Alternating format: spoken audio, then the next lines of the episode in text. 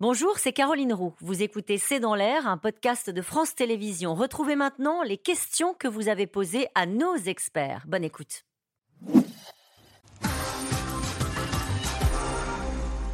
Lionel nous dit on entend souvent que les prix ne peuvent pas baisser, mais quand les volumes s'effondrent, les prix peuvent-ils rester élevés? Alors en fait, ce qui se passe, c'est qu'on a un, jeu de concurrence, d'offres et de demande. Donc on l'a dit, hein, dans le secteur alimentaire, quand vous allez avoir des prix trop élevés et que le pouvoir d'achat ne suit pas, eh bien en effet, vous allez moins acheter. Et donc euh, l'entreprise, pour regarder ses consommateurs, va faire et avoir un, effet prix. Donc ça, c'est vraiment, on va dire, d'une manière locale dans certains secteurs et sur certains produits. Après, l'inflation dans son ensemble, en effet, vous avez euh, les prix qui continuent d'augmenter, comme les salaires, comme absolument tout. Hein. Souvent, quand on dit, ah bah oui, euh, francs, euros, ça n'a plus la même valeur. Ça, c'est tout à fait normal. Et encore une fois, je le répète, il faut de l'inflation. Euh, ne pas en avoir, c'est un autre problème. Pendant dix ans, on avait plein de réunions en disant il n'y a pas d'inflation, c'est une catastrophe. Donc il faut en avoir, mais pas euh, beaucoup, d'une manière contenue. La cible hein, au sein de la zone euro, c'est 2%. Donc là, vous voyez, on est à 6, euh, on est trop élevé, mais il faut quand même avoir de l'inflation. Sandrine Rousseau a-t-elle raison d'établir un lien entre les incendies et la consommation de viande? Alors à reparler tout à l'heure de, ce qu'elle disait sur la forme. sur le fond, Quelqu'un veut répondre Philippe de bah, ah. C'est très touchy comme sujet, donc j'assume d'y aller. Euh, quand on consomme de la viande, on consomme un produit qui a utilisé plus de ressources que quand on consomme de la protéine végétale. Pour vous donner quelques chiffres, pour faire un kilo de viande de bœuf, il se trouve que je suis de formation agricole, donc là je suis dans ma zone de confort. Pour faire un kilo de viande de bœuf, il faut 7 kilos de céréales. Pour faire un kilo de porc, il faut 4 kilos de céréales. Pour faire un kilo de volaille, il faut 2 kilos de céréales. Si on accepte déjà de le regarder de manière totalement dépassionnée, comme je le fais, on en conclut que quand on mange de la viande blanche, on consacre moins de ressources, on consomme moins de ressources, et quand au sein des viandes blanches, on mange plus de la volaille que du porc, on va utiliser moins de ressources tout simplement. Le reste ensuite, ça va être de la politique et sur des sujets qui sont vraiment euh, inflammables. Mais dans les faits, oui, quand on consomme de la viande, on consomme plus de, ressources, que quand on mange des lentilles. Ça, c'est factuel. Très bien. Pierre euh, vous demande comment expliquer la hausse récente des prix du carburant. Philippe Dessertine. Donc là encore, hein, ce qu'on disait tout à l'heure, c'est qu'il y a eu une baisse associée à la baisse de l'activité mondiale.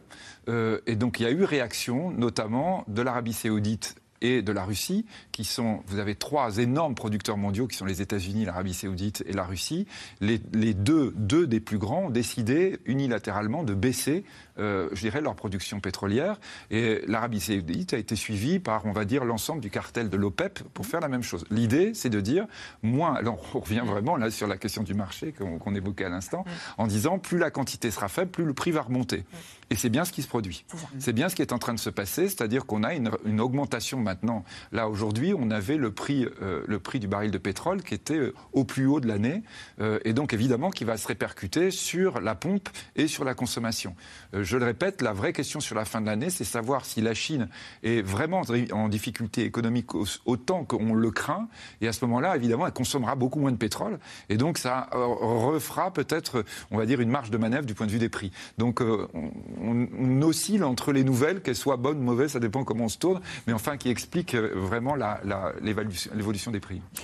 Comment s'explique la baisse de consommation de vin en France? On a un peu parlé, mais vous voulez peut-être rajouter Oui, alors c'est vraiment surtout la consommation de vin rouge qui est en diminution parce qu'il euh, y a une évolution des modes de consommation. C'est-à-dire que les jeunes consomment de plus en plus des apéritifs en dehors des repas. Les repas ne durent plus euh, des heures et des heures. On mange moins de viande rouge, donc évidemment le vin rouge se prête moins euh, à être consommé pendant ces repas qui sont longs. Et on a une baisse tendancielle, structurelle de la consommation d'alcool en France. On rappelle juste que la France c'était le pays le plus consommateur euh, d'alcool euh, il y a quelques années. Donc il y a une vraie euh, diminution et on a surtout de plus en plus de gens qui s'abstiennent, surtout des femmes qui ne consomment plus d'alcool en quantité par individu qui en consomme, ça a plutôt tendance à augmenter. Mais c'est plus parce qu'il y a des gens qui n'en consomment plus du tout, la population vieillit, donc euh, des gens ont des problèmes de santé, donc on va arrêter d'en consommer. Et donc, euh, on a cette baisse très forte. Et puis, on a eu l'arrivée de la bière, qui en effet avait aussi cet effet générationnel. Hein, au même âge, les jeunes générations boivent beaucoup moins de, vin que les autres. Et la bière, on a eu cet effet lié euh, à ces micro-brasseries. C'est devenu à la mode, parce qu'en effet, de manger local, de boire local et d'avoir des choses fabriquées devant soi, c'est devenu très tendance. Et donc, les jeunes se sont mis à en consommer. Et on voit arriver en France, hein, euh, la mode aujourd'hui, c'est du sans-alcool. Sur des vins pétillants, on a du sans-alcool. Sur de la bière, on a du sans-alcool. Dans le nord de l'Europe, il y avait beaucoup de bières sans alcool. Elles arrivent en France. Et on n'arrive pas bien à faire sur du vin rouge du sans-alcool. On n'arrive pas à faire le même goût sans alcool. Donc techniquement encore, c'est pas là, mais il y a une demande en tout cas. Il y, a une vraie demande, et c'est vrai que l'alcool, la quantité d'alcool avec le réchauffement climatique augmente. Dans un, litre de vin rouge, le degré est à 14 degrés, alors que c'était beaucoup plus faible avant, donc euh, on diminue cette consommation. Si je peux rajouter juste une raison à la baisse de la consommation, Pascal l'a dit, les modes de consommation ont changé. Les producteurs de vin, eux, n'ont pas changé. Et donc en fait, c'est pas uniquement parce que la demande a changé, c'est parce que l'offre est restée hyper, hyper traditionnelle. Ça fait rêver aucun jeune aujourd'hui de mettre une bouteille de vin à l'apéritif, alors qu'avec tout le marketing autour de la bière, y compris parfois grivois, ça fait rêver tout le monde de boire une bière à l'apéritif. Donc le vin est un produit qui est beaucoup trop compliqué pour le consommateur d'aujourd'hui. Il faut quasiment avoir fait bac plus 5 en onologie pour comprendre un rayon vin. Ben, les consommateurs disent clairement que ça, ils n'en veulent pas. Donc c'est aussi parce que le produit n'a pas changé. Et avec modération toujours. les grandes surfaces font-elles leur maximum pour ne pas répercuter la flambée des prix sur les produits de première nécessité? Ben, Dans tous les cas, il y a une concurrence aujourd'hui entre les enseignes qui est telle qu'on trouvera toujours ce que j'appelle des passagers clandestins de l'inflation, ça toujours, mais les soupçonnés de ne pas se faire la guerre entre eux, ça me paraît difficile. D'ailleurs, il y a des moments où on leur reproche précisément qu'ils la font trop. Donc il faudrait quand même qu'on sache est-ce qu'ils sont trop agressifs ou pas assez. Donc globalement, aujourd'hui, il y a une vraie guerre entre eux. Euh, donc oui, ils se tirent la bourre et c'est plutôt le consommateur qui profite de la guerre des prix. Lionel, demandera-t-il une baisse des prix de l'immobilier, Anne-Sophie Alsif? Alors oui, hein, on commence à le voir notamment sur les grandes villes. Donc là, c'est vrai qu'on est dans une tendance de hausse des taux hein, qui va sûrement continuer. On a eu depuis trois ans euh, des hausses des taux assez importantes pour justement ralentir cette inflation, pour essayer de la faire revenir à ces fameux 2%.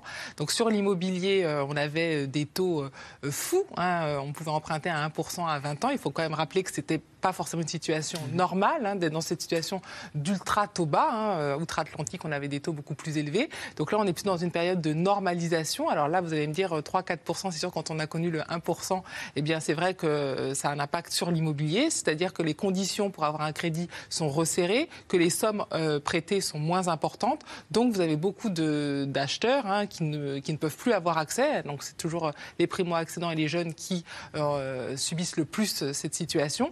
Et puis, pour les vendeurs, hein, vous avez aussi un climat d'attente, notamment sur les grandes villes. Donc, on voit que les prix commencent à baisser, mais on est plutôt sur du 4-5%, donc on n'est pas sur un effondrement. Pourquoi? Parce qu'il y a beaucoup aussi de marché locatif et les gens se disent on va attendre, peut-être que ça, ça, peut reprendre. Donc on n'est pas sur un effondrement, mais en tout cas, on a quand même déjà une tendance à la baisse que l'on voit notamment sur les grandes villes. Encore une question, les salaires augmentent-ils aussi, Philippe Dessertine Oui, alors les salaires augmentent, ce qu'on disait, euh, on va dire ils sont modérés du point de vue français. C'est d'ailleurs ce qui inquiétait Christine Lagarde, la patronne de la Banque Centrale Européenne, en disant attention, parce qu'en fait l'inflation va se propager maintenant par les salaires. Donc on va dire que quand euh, on est en train de réfléchir en économiste, on dit faut pas.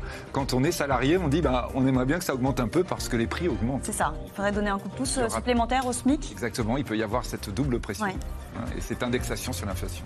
Merci beaucoup. Est-ce qu'on a le temps encore une toute mini Pourquoi après les crises, les prix ne reviennent-ils jamais à leur niveau de départ? Parce qu'il y a les salaires, déjà qui sont dedans. Les salaires augmentent. Et comme on ne baisse pas les salaires, c'est plutôt une bonne chose, on ne retrouvera pas les prix de l'alimentaire d'il y a deux ans. Merci beaucoup à tous les cinq. Merci Jean-Pierre d'avoir été avec nous euh, à distance. Euh, on va se retrouver demain en direct à 17h45. Passez une très belle soirée sur France 5.